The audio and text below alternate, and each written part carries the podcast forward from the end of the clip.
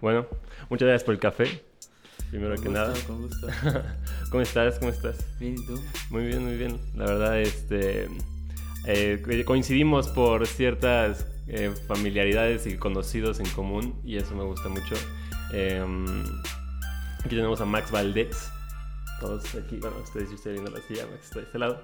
este, ¿Cómo te presentarías ante el mundo si tuvieras la oportunidad? ¿Cómo me presentaría? Eh, depende del contexto, ¿verdad? Elígelo.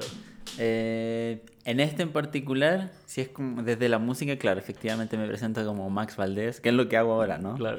Me presento como Max Valdés. Eh, en otro contexto me presentaría como Maximiliano. Maximiliano. Sí, que es como... ¿Quién es él? En el, es Maximiliano Valdés, bueno, es mi nombre formal, eh, es el que uso en presentación cuando estoy haciendo de, de abogado. Ok, abogado. Entonces, aparte de músico, eres abogado. Ah, sí. ¿Cómo, cómo siempre quisiste es- estudiar eso o cómo llega, cómo empiezas abogado y transicionas? Em, ¿Cómo empecé como abogado? Pienso que... Ahora hay una historia interesante ahí. O sea, como eh, lo de la música está siempre. ¿cierto? A lo largo de Te ha toda la historia. acompañado. Sí, sí, sí, siempre. Eh, lo de la, la decisión para estudiar abogacía pasó un poco por... em, en algún momento sí quise estudiar música y lo propuse en mi casa. Mm. Mi papá era muy temeroso de, de- de que siempre tuviéramos suficiencia económica y que pudiéramos sostener, Sí, es sostenerlo un tema recurrente. Sí, sí, sí. Y, y ante ese temor que me, que me, me lo platicó muchísimo, yo la verdad que tam- tampoco tenía tantas ideas claras respecto de eso. No estaba yo tan determinado tampoco de, de perseguir eh, innegociablemente el oficio de la música.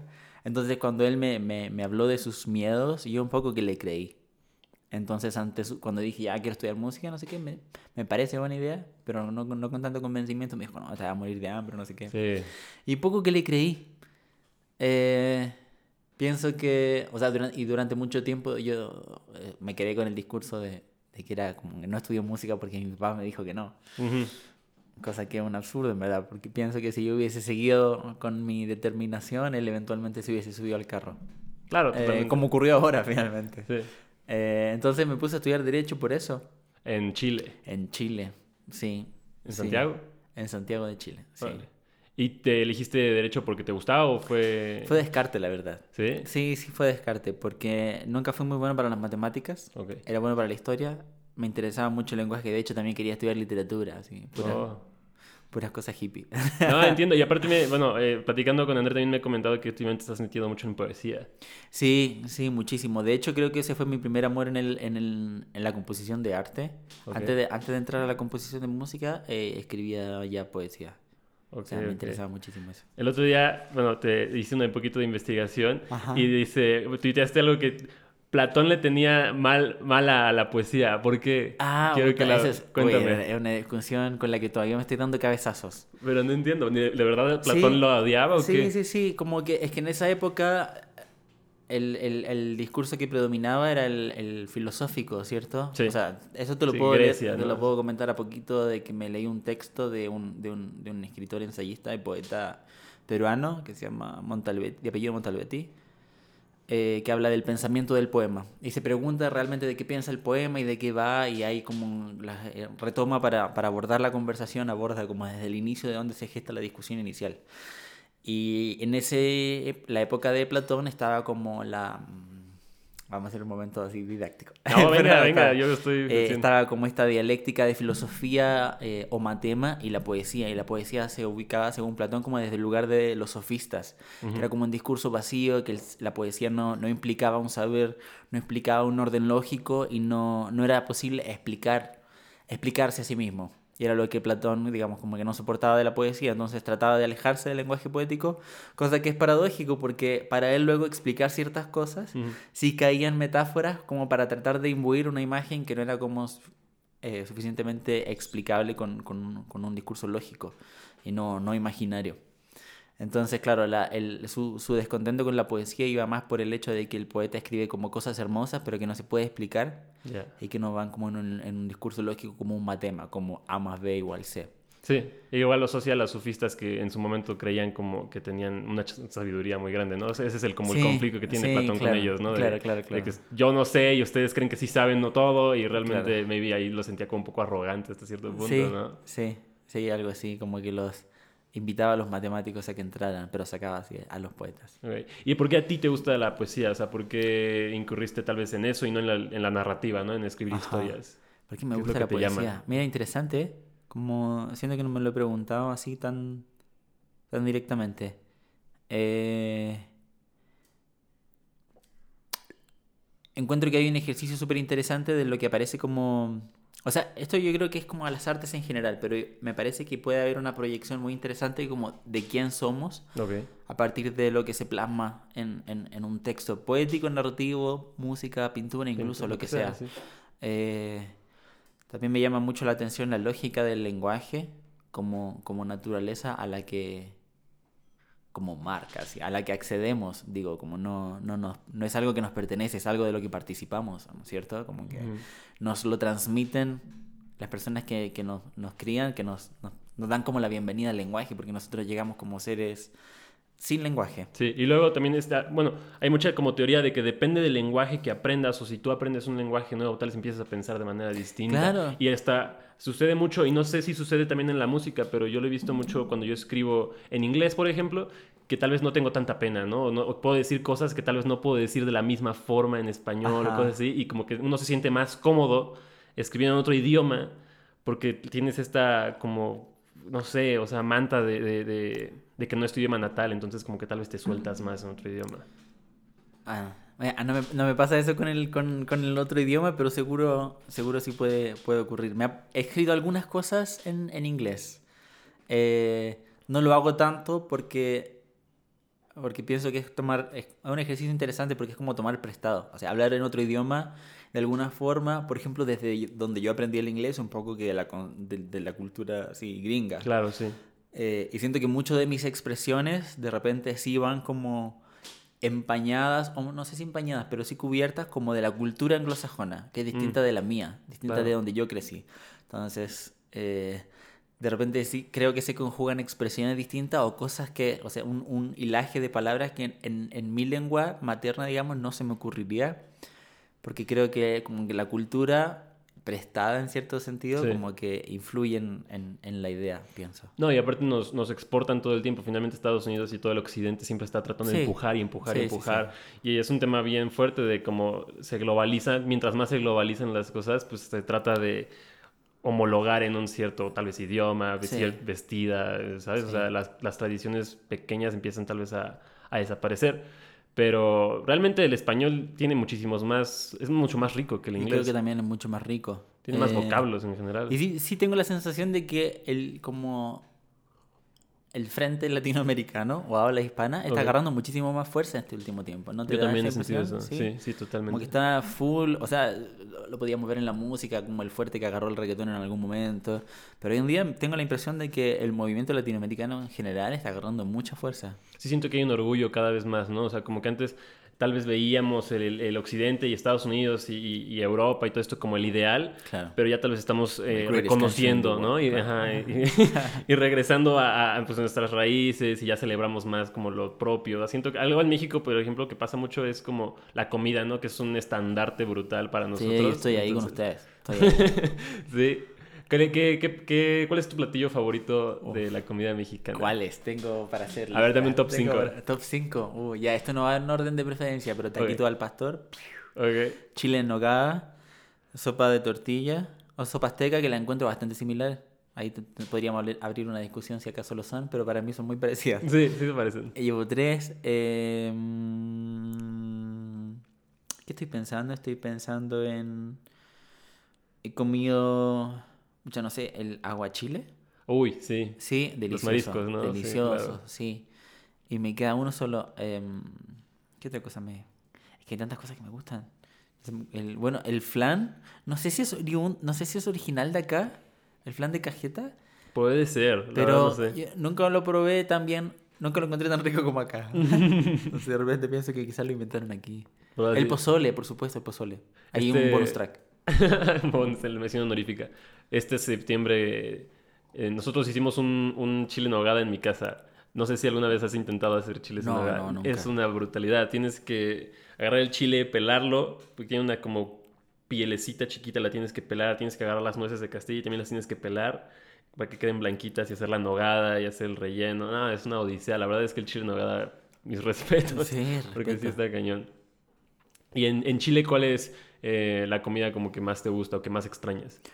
Eh, hay empanadas Ok. que me gustan mucho, que es como la... Aquí sí hay empanadas también, ¿verdad? Sí. Pero de masa al horno se hace un pino. El pino es como una carne que está cocida, bien, bien asadita con cebolla, con ajo, con, con condimentos. Va todo la cebolla en cubitos y todo eso como que se funde. Ese es el pino.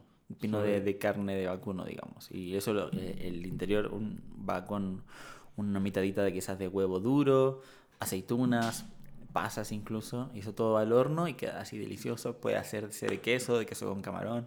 Me fascinan. Eh, extraño mucho eso. Extraño mucho la carbonada también. ¿Qué es eso? Que es como un, un caldo tipo pozole. Ok. Eh, tiene papas, zapallo, zanahoria, carnecita molida de repente. eh, y otros vegetales como en estofado, pero así cubiertos de un caldito delicioso. Oh, suena muy Sí, bien. La verdad es que rico, sí tengo, rico. tengo ganas de probar. Eh, la comida en sí latinoamericana es muy buena. Igual en Perú, por ejemplo, hay mucha comida muy buena. Que aquí también es muy popular, el ceviche peruano y todas estas Uh, cosas. Sí, es, es muy, muy rico, realmente es muy rico.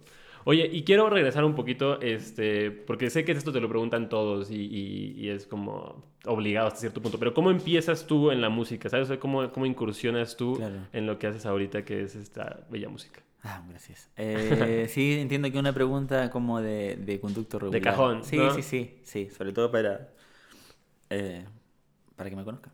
Exacto. Em,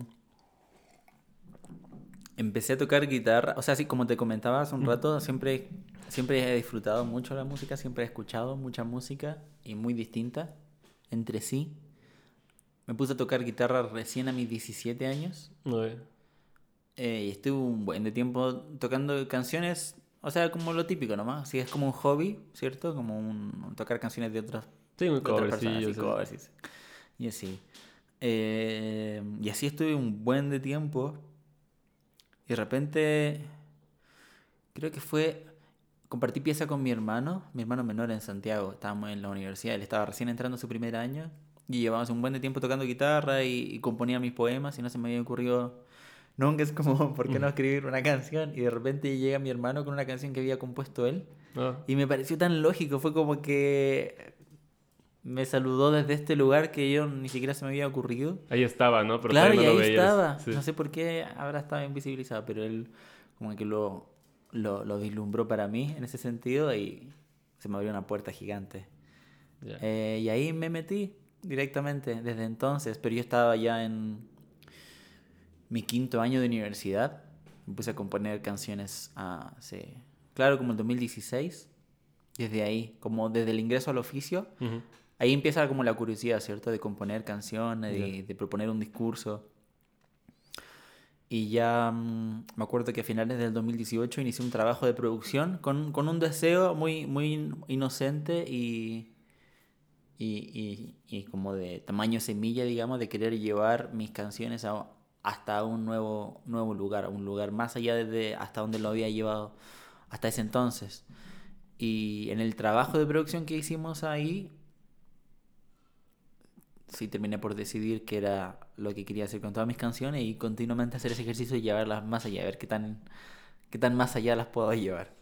Y en todo ese trabajo me decidí también a, bueno, iniciar el, eh, como estudios en guitarra y en canto y en la poesía, como ya asumirlo como un oficio en sí y, y transformar todos estos hobbies que parecían como, como actividades aisladas en esta actividad que es la música que parece que unifica todo ese tipo de, todos esos gustos. Sí, todos esos gustos. realmente sí lo unifica.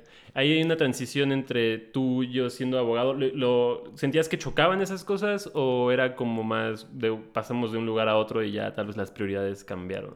Eh, siento que en el momento en que chocaron fue cuando yo todavía no le daba un uso a la profesión. O sea, mientras estaba estudiándola, como que no, no le, da- no le daba ningún sentido. Claro.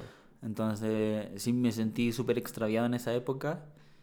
Pero luego, claro, con la decisión de hacer música, el, la misma carrera de abogado, o sea, con todo lo que ahí significa hacer, pero digamos como pensar la, la profesión de abogado desde la música es un instrumento más para mí. En el sentido de que hoy en día con eso, entre otras cosas, puedo generar, digamos, como el, el, el- los fondos para, para sustentar mi, mi proyecto hoy en día, que requiere una inversión en todas sus dimensiones, de dinero, de tiempo. Sí. Eh,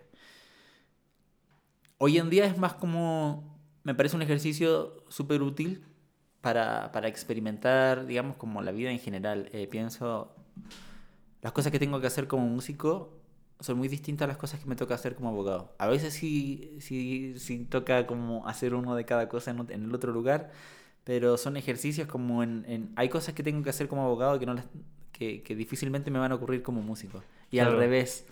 Entonces, y es como, es como un cambio de lugar. Sí, siento que es como un cambio de contexto bien Sí, fuerte, ¿no? O sea, es algo muy lógico, cuadrado, tal vez rígido, Claro. y en el otro es algo mucho más libre.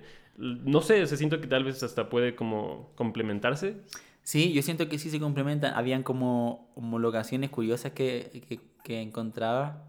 Mm, En Chile hacía, o sea, ahora también lo hago, pero son por, por Zoom hoy en día. Pero Claro. las audiencias eran en un, en un salón, yo como abogado litigante, a eso me dedico, Mm. como, como abogado, eh, a litigar. Que es esto de ir a las audiencias y tomar, no es como empresarial, sino ya tomar frente El- a jueces sí, y sí, toda la sí. cosa.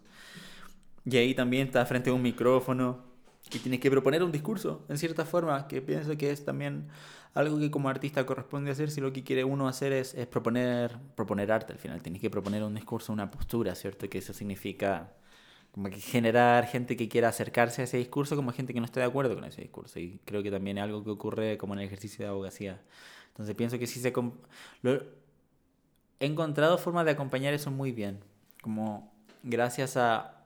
a a cómo ejerzo la abogacía hoy en día, como un ejercicio independiente, no, no tengo otro empleador más que yo mismo. Ah, está bien. Eh, para que eso me resulte, sí tengo que exigirme orden en ciertas cosas, porque si no, bueno, se desordenaría todo, no llevaría orden de cuentas, ni... Sí, ser su propio jefe clientes, implica claro, mucha más responsabilidad de mucha lo que uno cree. responsabilidad. O sea, claro, como cuando uno es empleador, hay muchas cosas de las que no tienes que encargarte. Claro, totalmente.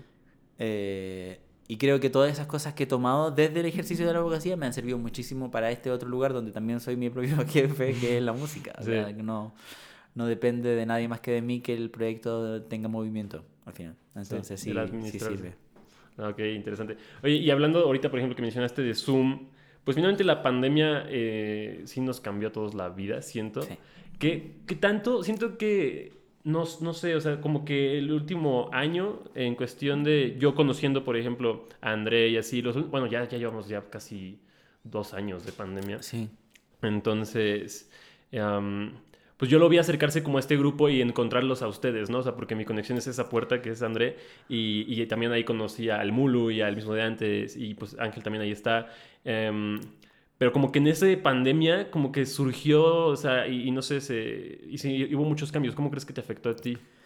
Em, a mí me afectó en, en gran medida. Yo entiendo que para, para la gran parte del mundo sí es, fue un impacto súper fuerte, pero Claro. a mi situación particular, yo la verdad resulté muy afortunado con, con la llegada de la pandemia. Convengamos, bueno, la pandemia, ¿cierto? Empezó como la pandemia, es con nombre tan...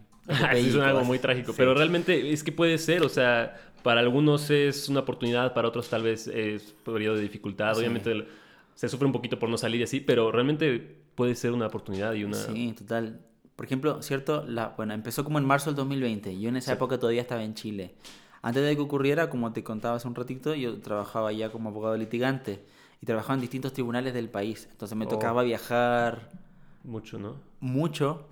De repente a, a- a la región de, de- Yo vivía en Santiago y a Rancagua eran una hora y media, tres horas ida y vuelta en total. Y a veces me tocaba viajar cuatro de cinco días hábiles en la semana, Wow. ida y vuelta todos los días. Entonces sí estaba súper duro. No extrañas eso. No, no lo extraño para nada, no lo extraño para nada. Y con la llegada de la pandemia, entre otras cuestiones, habilitaron las audiencias vía Zoom.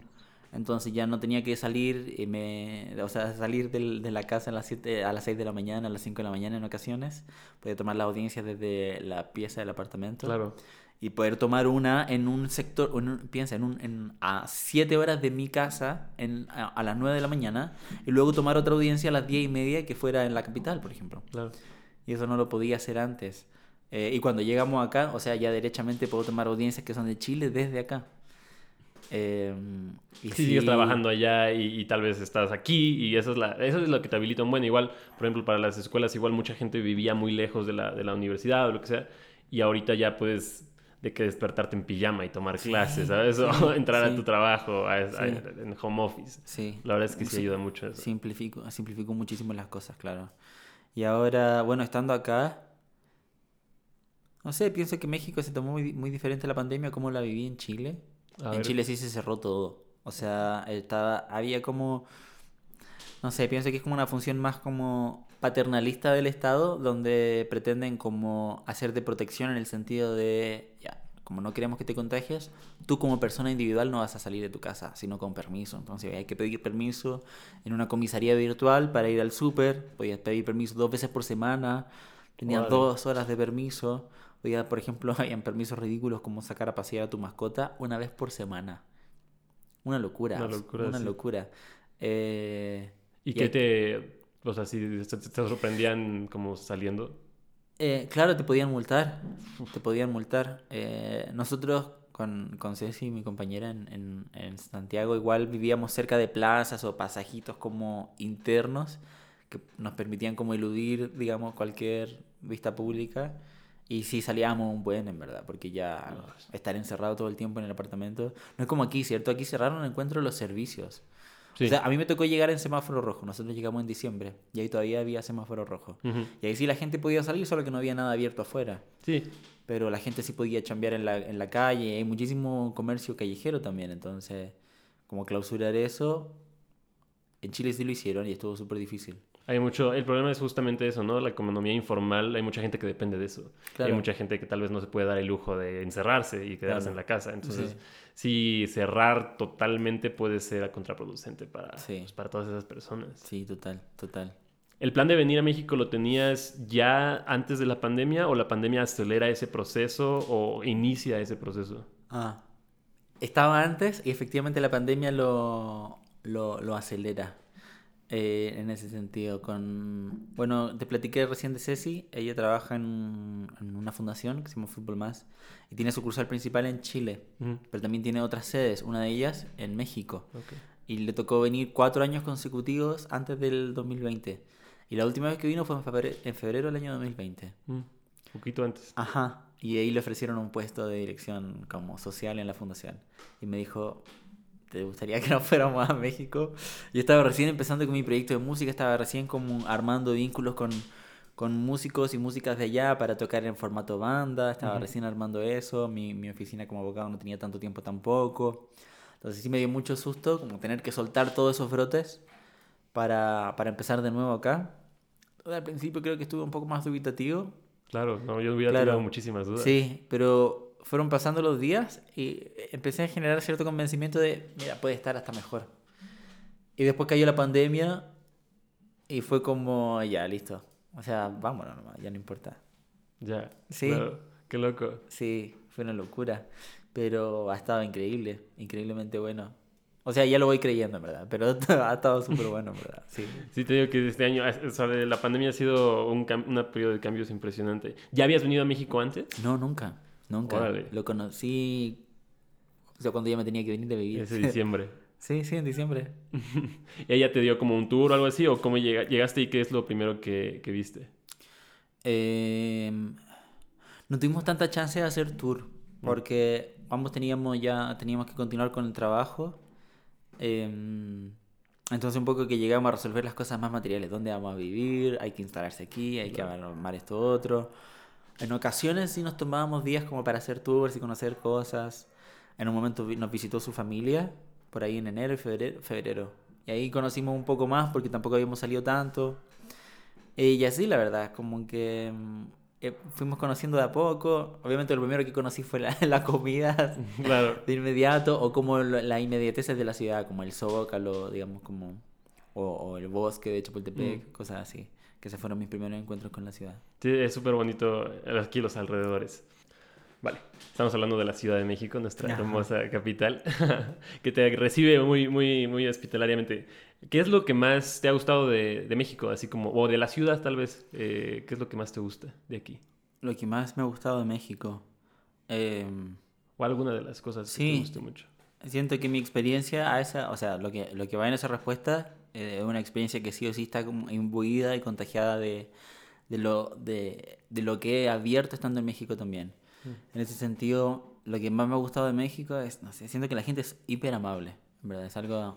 Es sí, es algo que dicen. Es sí. algo súper grato. No sé si has estado en otros países, pero no ocurre tanto. Aquí la gente es hiper, hiper cordial, em, súper receptiva.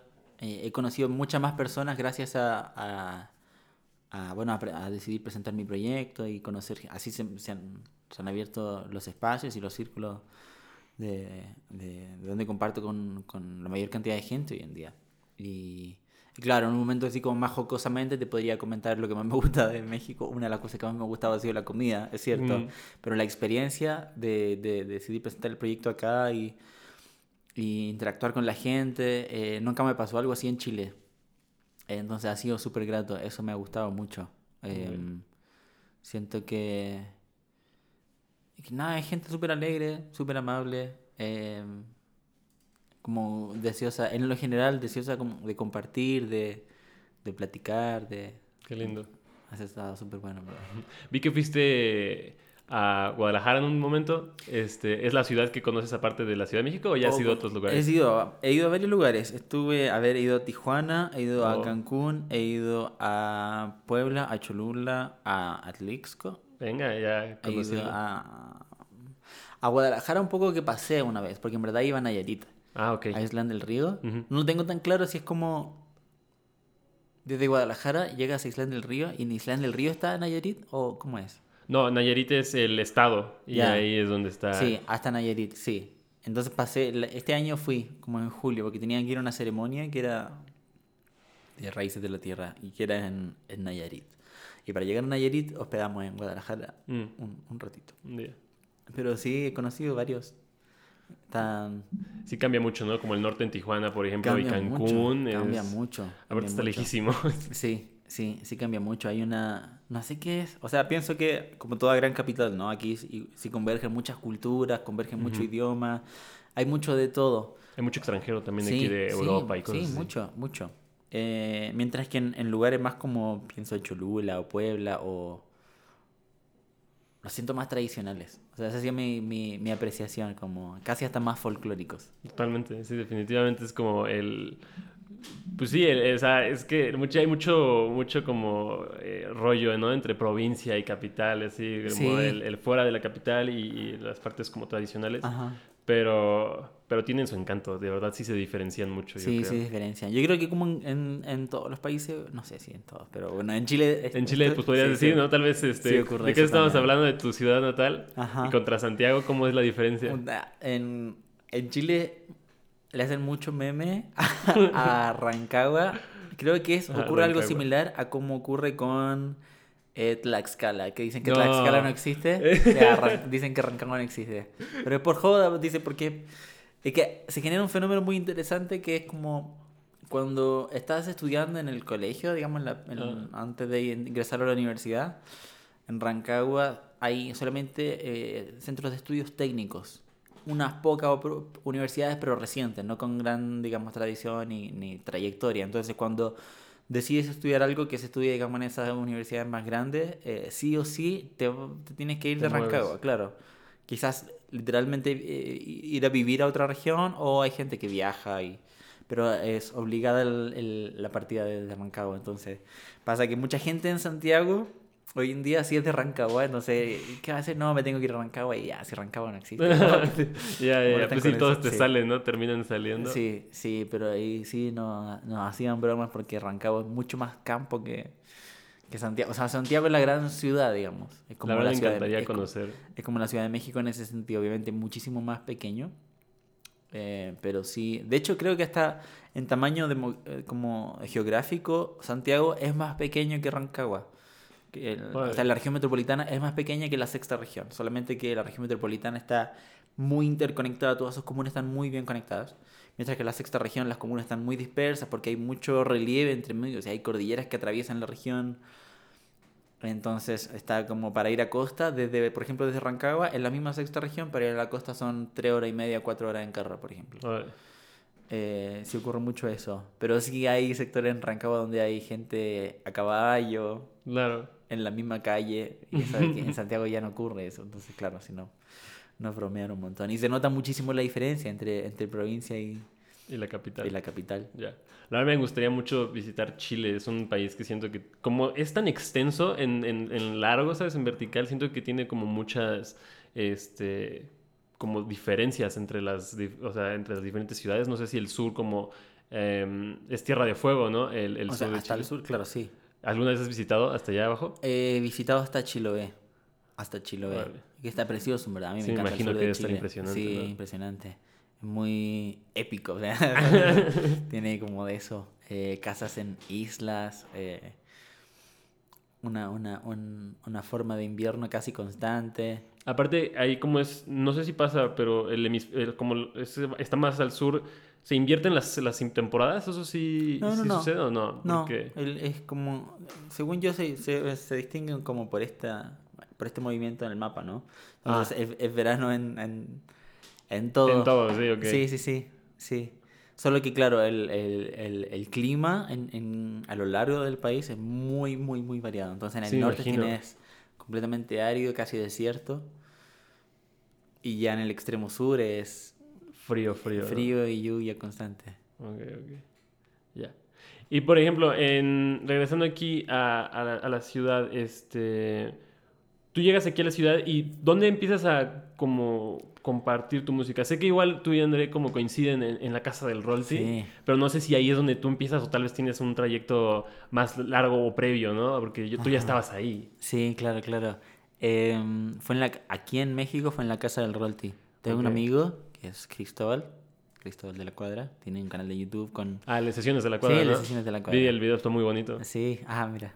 Em, bueno, él, eh, empecé a platicar un poquito antes de, de llegar a México y sí me recomendó ese lugar, como donde un lugar donde, donde la gente se estaba presentando música y era de estos lugares que estaba relativamente abierto, aún en contexto pandemia, y que era ya, bueno, contrastando con Chile, que no había nada abierto en ese sentido, sí era como un- una especie de oasis.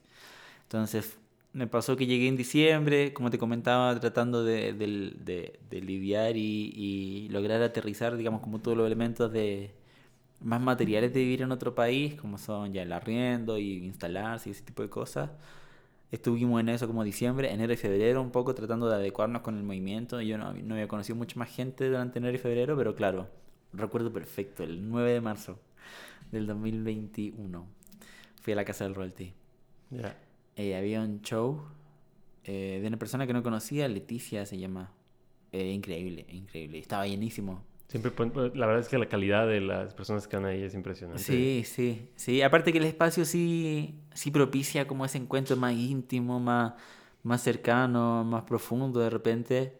Y yo lo disfruté muchísimo. Y decidí anotarme, cuando tú llegas temprano, relativamente temprano, te puedes anotar el micrófono abierto, que es una actividad que hay como después del show, ¿cierto? Y me anoté y... oh, hay un chorro de gente. Y yo no cantaba enfrente a público desde, no sé, fácilmente 2019. Sí, porque el igual investigándote, Abre los ojos sale en octubre del 2019. Sale en octubre del 2019, el 7 de octubre del 2019 y el 18 de octubre fue el estallido social en Chile. Mm. Eh, y eso generó un movimiento tal que, bueno, toda la atención se virtió hacia allá, digamos, y, y producto de, de las marchas y los eventos que ocurrían posterior a las marchas, un poco que se cerraron esos espacios de, de música en vivo. Yo tuve chance de presentar en un show al que me invitó un, un amigo de, de Chile, el Nico Carreño, que tiene un proyecto de música. Me acuerdo que fue como un show a fines de diciembre que me invitó a hacerle voces y me propuso yo presentar Abre los ojos ahí. Y lo toqué con, con su banda y todo, y estuvo súper lindo y no pude, no pude hacer más eso durante todo el tiempo frente a público ya, porque bueno, continuaba lo del estallido social y bueno, en marzo después fue tan, tan, tan. Sí, pandemia. exacto. Entonces, claro, eh, sí estuvo súper interesante presentar de nuevo en la Casa del Royalty. Eh, aparte que hubo un... Todo el proceso del 2020 para mí fue como de oportunidad para, para invertirle todo mi tiempo, mi energía al, al proyecto, así empezar a pulir, sentí que tenía como un pedacito de algo de mucho valor, pero que sí requería de mi parte eh, arremangarme y ponerme a pulir. Como que ya hay ideas buenas, hay una composición que me gusta, pero es, es momento como de, de, pulir, a ver qué, qué tanto yo le puedo, la puedo hacer. Sí, siento como que la identidad de las canciones y, y como el el estilo hasta cierto punto. Lo veo mucho en las portadas y es algo que también te quiero preguntar. Veo, abre los ojos y es una portada pues, diferente a las otras, ¿no? Donde tienes un, un color en específico y unas fotografías. Sí. Esas, o sea, esas fotografías las tomas tú, ¿cómo funcionan esas portadas? Me, se me hacen súper interesantes. Ah, mira, eh, hubo una intención de unificar el proyecto. Después, de, como te comentaba, bueno, cuando te comenté de, de, que inicié un proceso de producción de una canción y ahí me, re, me súper encanté con, con, todo lo que estaba involucrado -huh. en eso, esa fue abrir los ojos la primera. Yo ni siquiera había tomado clases de canto, ahí no tenía clases de guitarra, nada. Mi participación, de hecho, en el proceso de, de producción y grabación fue mucho más desde un lugar muy, o sea, muy inicial, muy principiante. Sí, porque te presentas también en Room Studio, ¿no? En el 2019. Sí, sí. Claro, con mucha, o sea, con mucha hambre al final de, de hacer cosas, de, de, como te comenté, o sea, una vez que me, me, me metí en ese lugar... Sí, la semilla, ¿no? Ya está Claro, ahí. ya estaba ahí, ya estaba en movimiento. Entonces, después de abrir los ojos, ese primer lanzamiento, ya me decido a, a publicar un, un, álbum. No, no sabía en ese entonces de qué, de qué extensión, pero sí quería unificar el proyecto. Entonces, estéticamente también requería hacer como carátulas similares, como con un concepto similar.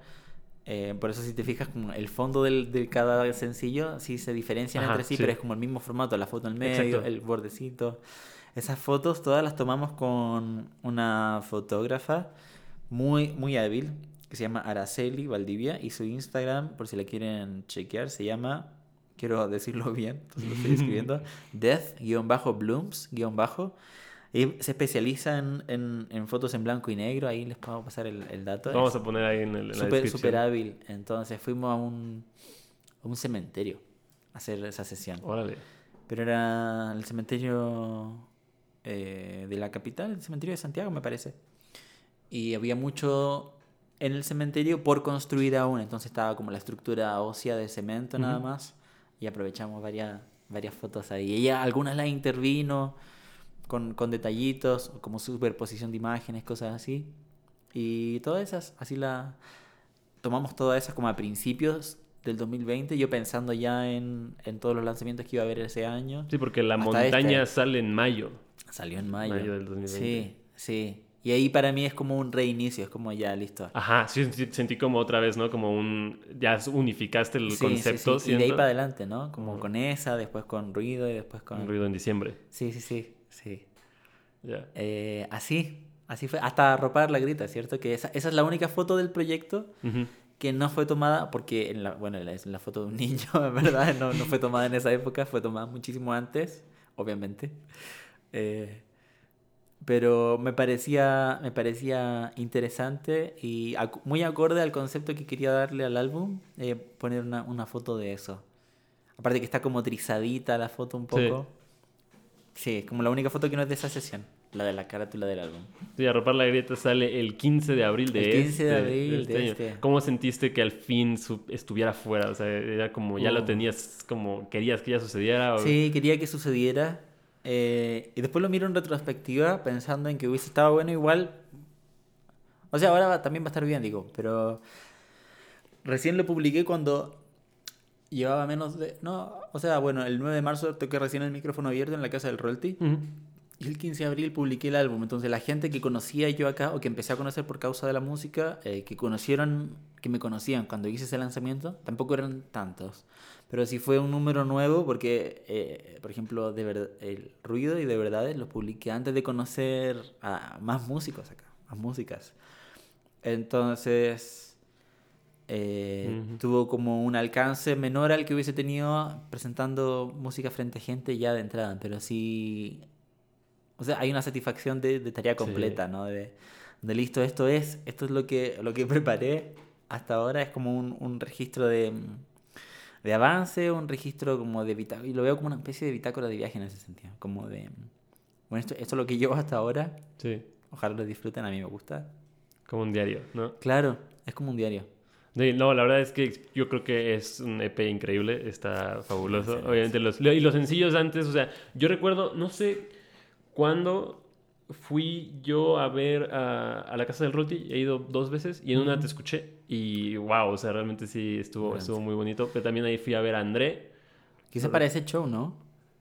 Fue, ajá, sí fue su, su evento. Sí, en su evento me invitó a abrir. Sí. Ahí puede ser que hayamos no hayamos coincidido por primera vez. Sí, y, y me, me, doy cuenta también de que hay, un, hay un, una cierta comunidad chilena muy importante, ¿no? O sea, está también el Mulu, está eh, Max, este, y está Mati. sí, Mati, perdón, sí. este, y, y, como que se acompañan ahí, este, eh, ¿al Mulu la conocías desde antes o conoces aquí a más chilenos? Aquí y ahora está allí, o sea, pienso que en particular hoy en día, claro, en ese momento, en la Casa del Rolte en particular, claro, un poco que coincidió en la fecha en las que llegamos. O sea, el, el sí, ¿no? Como que hay una coincidencia ahí. De hecho, la fecha, la primera vez que fui a la casa del Rolti fue la primera vez que Mati Santos iba a la casa del Rolti. También, nos conocimos ahí, de hecho. Eh, y Mulu llegó un poco después. Entonces, claro, se genera esa, esa como percepción, ¿cierto? Hoy en día está llegando muchísimo, muchísimo grupo de gente de Chile. Hay gente que viene de visita, hay gente que se viene a vivir. Las York estuvieron, han estado aquí en los últimos cuatro meses, un proyecto de música así muy, muy, muy bueno, muy enriquecido. Eh, el Ben Walker también se vino a vivir em, como un, una intención de mover la música así. Claro, a, a, y a Mati a todos ellos lo he conocido acá, de hecho. No sé, me, causa curiosidad porque en, Chile yo me percibía como como en un sentido de no sé, como que había mucha menos chance de que los conociera en vivo en algún momento pronto, así como poder interactuar y tal. Con Benja había compartido un par de ocasiones, pero no habíamos podido platicar tanto, por ejemplo. Y aquí, como si vienen para acá, eh, de alguna forma se acortaron esas distancias y, y se comparte y se comparten hartos espacios. Entonces, sí he tenido la chance de platicar con ellos y de conocerlo acá. Eso ha estado súper entretenido, súper entretenido. Sí, imagino. aparte que son gente hiper amable, súper simpática que considero muy cercana. Em, está cabrón esto de, como de poder interactuar así tan de cerca con gente que lleva ya un buen de tiempo en, en el oficio. Entonces mm, eh, hay muchísimo de dónde aprender y, tips y cosas. Y está. Ha estado súper bueno, verdad, súper bueno. Ya. El... Hace poco, recientemente igual te presentaste en el foro Indie Rocks, que siento que es como ya un, un, un escenario igual como pues no sé, o sea, como que es un siguiente paso, ¿no? Un siguiente nivel. ¿Cómo estuvo esa experiencia? Uh, estuvo... La verdad que estuvo increíble, estuvo súper... Eh, súper movido todo. Pasó... Antes de llegar al Indie, la fecha anterior importante que yo me había propuesto era la casa del royalty. Eh, y después de que ocurrió eso, ya sí, obviamente el festejo de... Eh, insisto, más que... Más que como, como lo recibe la gente y toda la sensación de, de un trabajo bien hecho de como esto, lo que entregué y estuvo bien, y ya, genial. Pasaron un par de días y ya es como, bueno, ¿y ahora qué? Eh, y ahí empecé a pensar en el indie y me puse en contacto con Esteban, que es una de las personas que trabajan en los horarios de ahí, y, y, mover toda la máquina, digamos, como de preparación y ensayos y proponer como en, en banda, cosa que no había hecho acá tampoco. Eh, eso estuvo súper bueno, fue, fue interesante porque me, me, las tuve que ver con muchas cosas que no había hecho antes, en verdad. O sea, con tocar... En, había tocado con bandas, sí, pero no fue literalmente en vivo. Hay un registro como audiovisual que hice con banda, pero no era con público. Eh, entonces aquí sí ensamblamos una banda, eh, pero tocar con INIRS y tocar así frente a gente y hay un, todo un movimiento que son cosas propias de, o sea, como de exigirse crecer en el proyecto y hacer crecer el proyecto haciendo cosas que no había hecho antes. Entonces estuvo súper desafiante en ese sentido, pero me la pasé súper bien. En verdad sí me la pasé súper bien. Eh, chance de compartir con gente que ya considero mis amigos, mis amigas, en Nora, en Salva. Conocí al, a Mala Huella y el David que estaba en el bajo, a Nanopado que estaba en batería. Pude invitar a Andrea a cantar La Montaña también. Mm. Entonces sí, sí es chance de compartir con gente y, disfrutar un tiempo de, de de, de, proponerse actividades que sí pueden resultar desafiantes, pero, pero enriquecedoras a la vez, ¿cierto? Como no hay, no hay chance de, de no sacar, o sea, sí o sí sacas material en, en limpio para, para llevar a lo siguiente. Y estuvo, estuvo muy bueno. Padre. No, me gusta. La verdad es que sí fue, siento que estuvo increíble Y, y, pues vienen cosas igual súper interesantes, ¿no? O sea, de aquí ya las posibilidades empiezan a abrir cada vez más. Sí, sí, esa es la percepción. O sea, cada, cada vez hay más posibilidad de cosas. Ahora, de hecho, también estamos en pláticas con, con André también, mm. que hace un rato ya tenemos esta inquietud de querer tocar en otros lugares que no sean la Ciudad de México, para abrir los círculos, para exponernos a, a presentar música a gente que no nos conozca y hacer eso continuamente para o sea, para mí por lo menos es como con la ganas de encontrar a la gente a la que le gusta lo que estoy haciendo. Eh, entonces, claro, es como ampliar la red al final, ¿verdad? Ya, claro, total. Muy bien, estamos hablando sobre todas las presentaciones que has dado y también las presentaciones que pues se van a dar en un futuro. Quiero preguntarte sobre algo en específico que encontré, que es este, no sabía cómo llamarlo, em, espacio de difusión que se llama Raíz. Y ah. que tiene una descripción interesante que es para gente bacán. Y no sé qué es eso, entonces quiero que me definas qué es alguien así. Gente bacán es gente chida. Ah, ok. ¿Y es, es eh, en qué o sea, es como originario de Chile, supongo? Sí, sí. O sea, la palabra bacán no sé dónde nace, en verdad. Pero el grupo Raíz, por lo menos, era ah. nace como la intención de gestar un sello de difusión, un sello discográfico, pero no es como, como se entendía tradicionalmente tiempo hace un sello, ¿no? Ahora era más como una idea de generar un, un círculo colaborativo en, de distintos proyectos de Rancagua.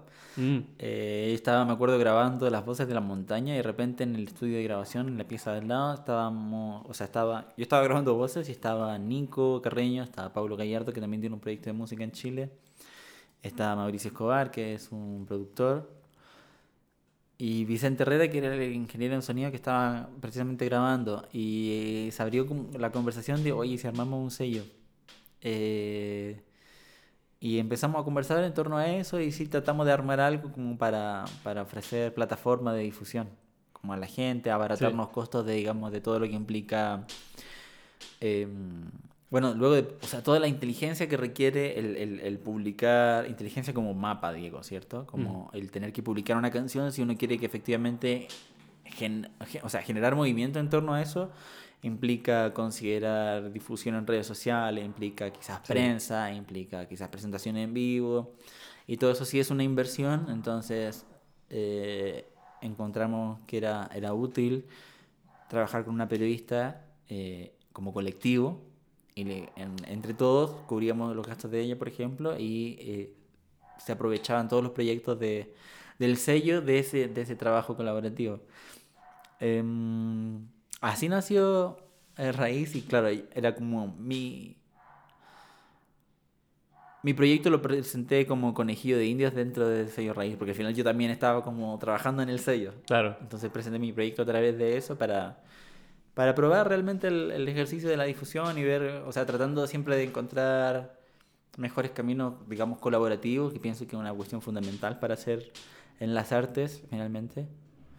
Eh, y, y, eso, y compartir con la gente, finalmente. Sí, creo que, bueno, esos espacios la verdad es que se me hacen muy importantes, y más en el mundo en el que vivimos, ¿no? O sea, ya la, las redes sociales es como indispensable y poder difundir y crear un espacio donde se compartan este tipo de cosas. La verdad es un proyecto que está muy, muy interesante. Em, esta parte también de, de, tu proyecto y hablando, regresando un poquito a la parte de, los problemas sociales que llegaron a tener en Chile y cómo pues, se cerraron diferentes aspectos. Cuando tú escribes o has pensado en escribir con un discurso o es más una idea personal de experiencias o cómo llevas a cabo esto, ¿no? O sea, el, son cosas que quieres decir pero tuyas o son cosas que quieres decir y que tal vez son de una situación en específico, de un discurso. Ajá. Em, bueno, pienso de entrada que cualquier cuestión que uno como te comentaba hace un rato, cualquier cuestión que uno quiera eh, proponer para, para, un arte ya ubica un, un, discurso. Ese discurso, cierto, puede ser reflejado respecto de experiencias solamente personales para interpelar, digamos, como a situaciones concretas o a un público más grande y abarcar temáticas, digamos, sociales o humanitarias, pero lo cierto es que sí o sí proponerte te, te sitúa en un discurso, ¿cierto? Eh, repito, las canciones que hago Pienso que inicialmente nacen de una experiencia individual, pero es porque todo el arte va a venir desde una experiencia individual. Claro. Aún así yo quisiera hablar de una situación social, indefectiblemente lo estoy hablando desde mi lente, ¿cierto? No hay, no hay forma de que no sea así. Ujú. Y mientras más rápido uno haga las paces con eso, eh, más fácil es el proceso de, de asumir la tarea de listo, de- de cualquier cosa de la que hable, sí o sí estoy hablando de mí también. Claro. Eh, no puede uno librarse, digamos, de, de eso, entonces mejor aprovecharlo. Entonces, sí, nacen mis canciones desde, desde un ejercicio ya más introspectivo, con la intención de abrirlo para que no sea una cuestión tan acotada eh, y sí sea algo con que la gente pueda, digamos, pueda identificarse con canciones con, en las que la gente pueda verse a sí misma también. Como a mí me ha pasado también con tanta música que, que sí disfruto Sí. y que sí me gusta, que aun cuando obviamente no, no está pensada para la vida de otro o en la vida de otro quizás, sí uno puede encontrarse en esa canción. Entonces pienso que mi propuesta va, en, va, va orientada en ese sentido. Ok, ya, sí, claro. Finalmente, tiene, o sea, el, el- el hecho de, de justo lo que estamos diciendo, ¿no? O sea, escribes, eh, pintas, lo que sea, pues es una tu lente, tu, tu experiencia personal la que termina proyectándose en, este, en esta obra final, ¿no? Claro. Ok. Aún así, si, si quisiera ficticiamente hablar de una, de una vida... Algo ajeno. Claro, una vida de otra persona, inventar una historia. O sea, el, el discurso o la perspectiva del personaje, si está en la canción, o todo eso, sí o sí, aunque quizás más indirectamente, igual está hablando de quién lo compuso. O sea, Claro. está, está ahí, vino de ahí. Sí, trae un sello personal. Sí, sí. Ya, totalmente. Y por ejemplo, a la hora, ¿has pensado como en, en colaborar para poder eh, escribir o es un proceso como más personal para ti? Eh, para mí escribir sí es un proceso personal, pero también he decidido abrir ese proceso para, eh, para exponerme a otros ejercicios al final de composición. Eso ha sido súper enriquecedor en este tiempo. Me he juntado harto, armamos círculos, escuché en el podcast de André que lo platicó y también lo voy a decir. Que sí, Sí, sí, hemos abierto círculos donde comparto con, con Diego Freeman, con, Mm. con el mismo de antes, Salvador, y con André también y donde hemos armado círculos como de composición. Ya estamos trabajando, o sea, terminamos una canción ya que hemos presentado un par de veces en vivo, queremos producirla también para poder presentarla en plataformas. Ahora estamos trabajando en una segunda canción muy diferente. Encuentro que es un ejercicio súper interesante porque me permite también conocer las formas de composición de, de mis amigos, de mis amigas. Y no sé, me ayuda a salir de mi cabeza en ese sentido. De repente sí me pasa que cuando estoy componiendo una canción, empiezo como a apretar, digamos, como para, para estrujar la idea y, y- y de repente me puedo demorar en, en, en traer algo a la superficie porque estoy todavía puliendo, puliendo, puliendo y cuando estoy trabajando con más personas, una canción, como que de repente las ideas vienen más y, y son bien recibidas y, y de repente ya ni siquiera, si a mí ni siquiera me gusta tanto, incluso si vino de mí la idea, y a mí no me gusta tanto, pero la digo y a la, a la mayoría sí le gusta, entonces queda. Y, y se hace súper ágil. Cuando estoy componiendo solo, claro, queda mucho más a mi única decisión de si acaso. Entonces, para ahora, recientemente, para, para romper con eso, sí estoy en estos mismos talleres presentando las canciones que voy componiendo. Así como, mira, tengo esto, va como un intro, verso y coro, ¿qué te parece?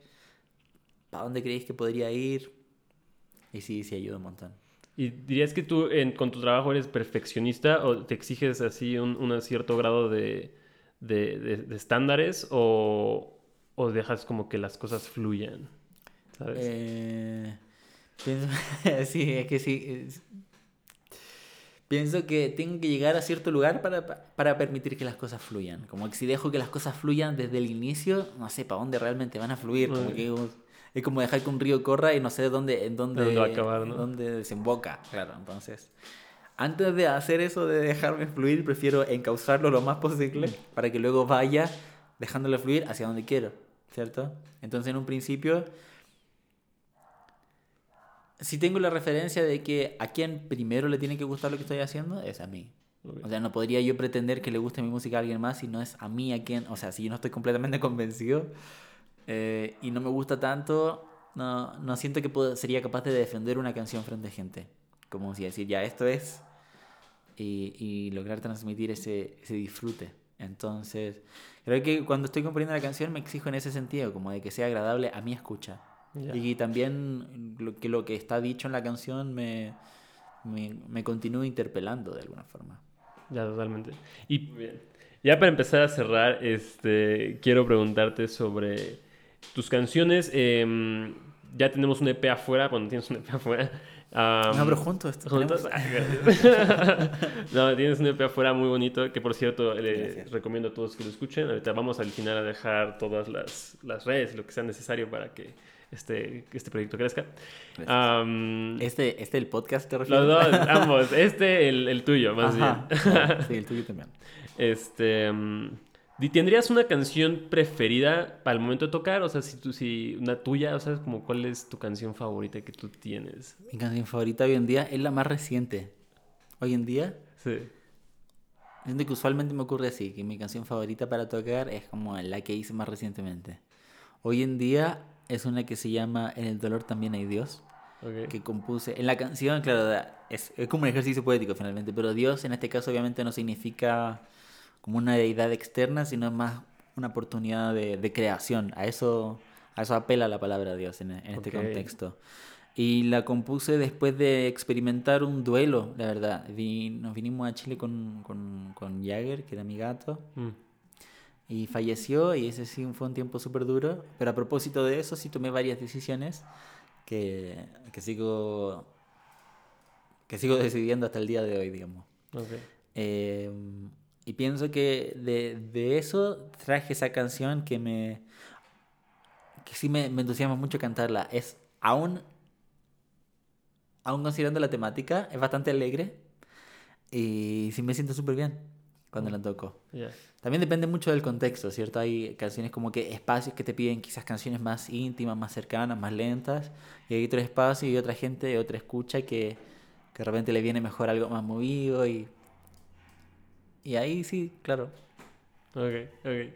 Em, la verdad es que sí es muy feo perder como una mascota o te- pasar por un tipo de duelo. Y a propósito de esto, normalmente hago preguntas como fuera de, de- de lo, de lo común, este, para como conocerte más. Y, y en este caso quisiera preguntarte algo relacionado. ¿Tú qué crees que sucede cuando morimos? ¿Sabes? Siento que es una pregunta como interesante. ¿Qué crees que pasa? ¿Qué creo que pasa cuando morimos? Eh, O sea, ¿Crees como en el, la vida después o qué sucede? ¿Sabes? Sí, claro. A ver, pienso que normalmente no le dedico tanto tiempo a eso en particular, como a pensamiento a eso por, por continuar eh, avanzando en, en como qué pasa ahora mientras estamos vivos. Todavía estoy tratando de descifrar que todo lo que pasa ahora que estamos vivos. Sí, claro. de entrada. no, la verdad es que no- hay Sí. veces que ni siquiera hay tiempo Sí. para pensar en ese tipo de cosas. Pienso que hay, o sea, hay mucha gente que lo pensó antes de nosotros, ¿cierto? Entonces Claro, no, no pretendería inventar la rueda en ese sentido. Hay muchos mitos incluso que ubican qué es lo que ocurre cuando la gente muere. Y en ese sentido pienso que nos toca quizás elegir el favorito, como cuál es el que más me sirve para la vida que tengo hoy. Ok. Eh, y hay, hay uno que habla de, de que se que se revisa tu vida. Hay un mito, de hecho, no me acuerdo de dónde es. No sé si viste mm, Midnight Gospel. Sí, claro. Me encanta. ¿Viste? ¿Te acuerdas de ese capítulo donde hay una persona que reencarna continuamente en la cárcel? Sí. Y cada vez que muere, lo toman como unos, unas aves grandes y le abren el pecho y le sacan el corazón y lo pesan. Sí. Hay un mito que habla de eso, que, que pesan las acciones del corazón. Y si acaso pesa más, de, más que una pluma, hay que reencarnar y volver a, volver a iniciar. Entonces me gusta pensar que ocurre eso para que lo que viene después de morir, o sea, después de vivir, eh, influya en la vida que estoy haciendo ahora. Porque si pienso que no pasa nada después de morir, o decido que, ah, bueno, voy a vivir como que no, Sí, haciendo como que no pasa consecuencias. nada, claro, no hay consecuencia. Entonces pienso que hace todos mis actos más futiles, más, eh, quizás más irrelevantes. Pero pensar en qué pasa cuando muero y pensar que influye lo que hago ahora, entonces prefiero pensar que ocurra algo así, que, que si hay conversación en torno de lo que hice en vida, que si hay chance de evaluar realmente si, si toca venir de nuevo, en otra forma, abordar otros temas. Eh, pienso eso, pienso que ocurre algo así. Excelente respuesta. Esa serie es muy buena, una recomendación muy Es buena. súper eh, buena, Midnight buena. Gospel.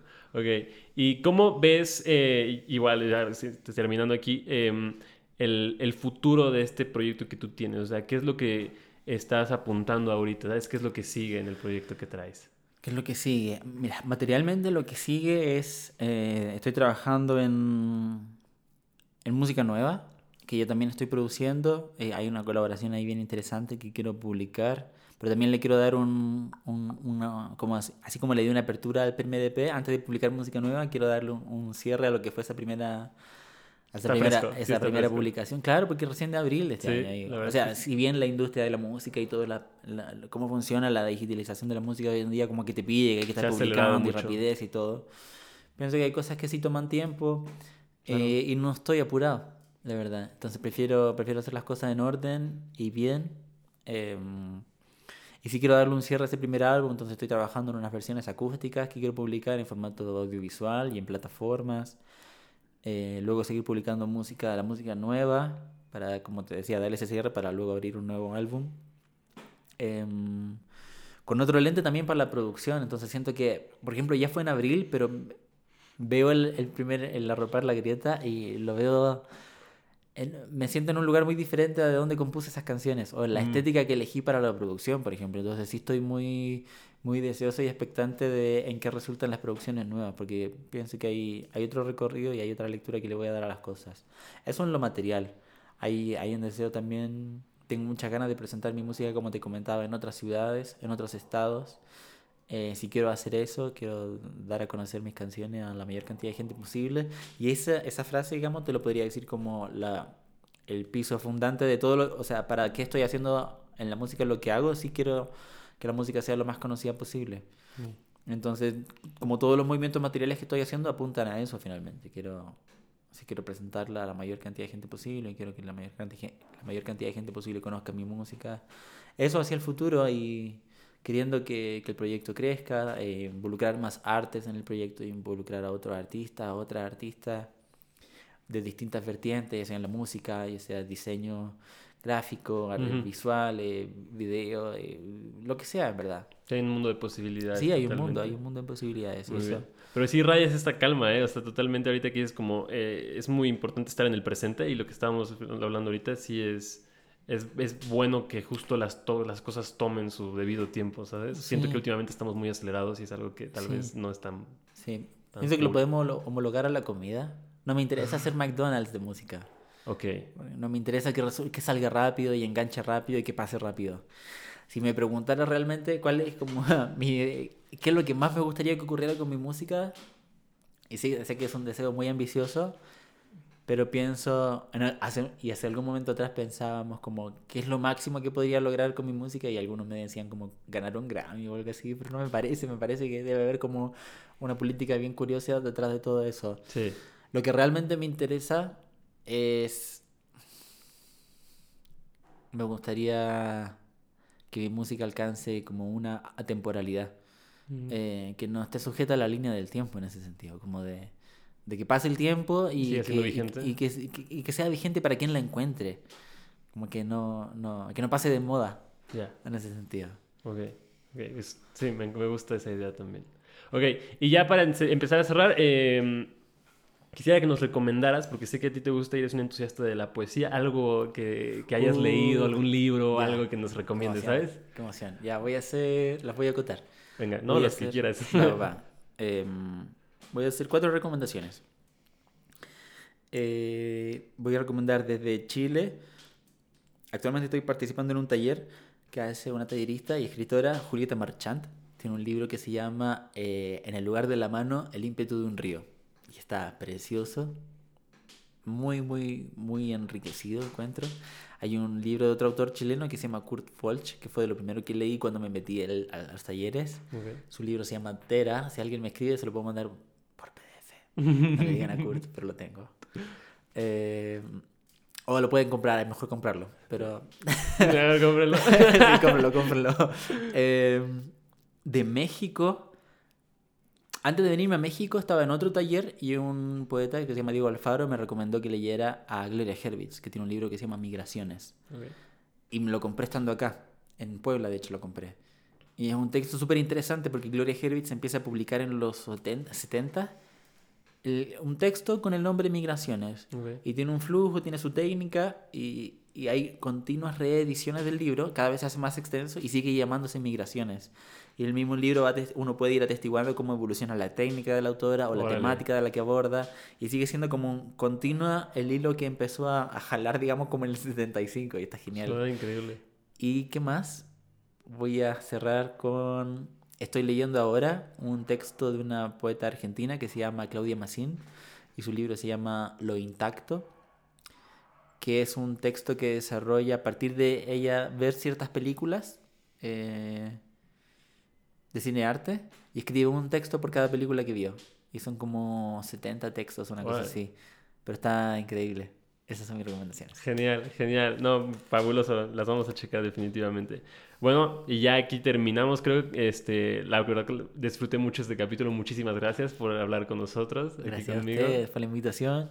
Ojalá se la hayan pasado bien en mi casa. No, claro que sí. Muy, muy, muy agradecidos de que nos recibas. Este, cualquier cosa, igual no sé, ¿quieres compartir tus redes sociales rápidamente, mencionarlas? Sí, sí, sí. En Instagram mi arroba es Max Valdés con V y S, naranjo.